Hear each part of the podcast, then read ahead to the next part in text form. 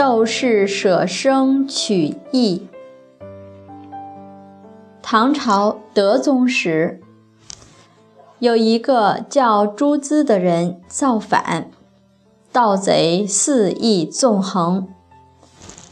在奉天的窦家，有妯娌两个，被贼匪被贼匪们逼得走投无路。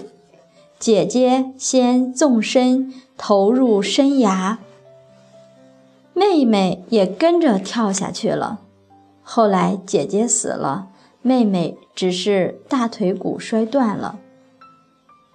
德宗听闻此事后，金表了他们的结义。历史上确有其事，他们的故事被收到《旧唐书之列传》第一百四十三。窦家二女的故事也让我们非常感动，不亚于昨天我们听到的皇甫夫人的事迹。在古代，一个女子能够守住自己的贞洁。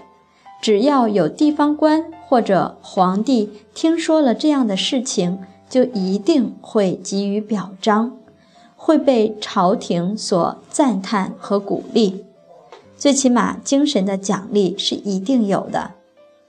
对他们来说，道义比人的生命更重要，所以说要舍生而取义。还有一个故事。有姑嫂俩人结伴前行，因为在蛮夷之地，那里的蚊子很厉害，能把人叮死。到晚上，他们遇到有人搭了帐篷，进了帐篷，跟其他男男女女一起躲蚊子。这个女孩子自己独自在外忍受蚊子的叮咬。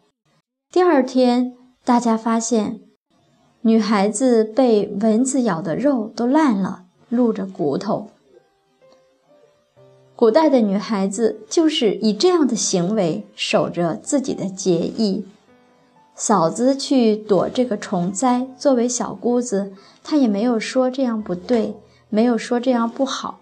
大家要听懂，只管严格要求自己，坚持做对的，一定不去要求别人。古人就是这么样做的。我们人在天地之间要行天地之德，不要对别人指指点点，自己做到有德，不负天地人三才之称。我们只有把这些德行演绎出来，让周围的人看到。你因为守节，让自己得福，也让身边的人得到幸福。这个时候，那些不守节的人就会过来。哎，想当初我还觉得你傻，结果几十年过来了，发现你守着贞节是对的。我们要立志做这样的人。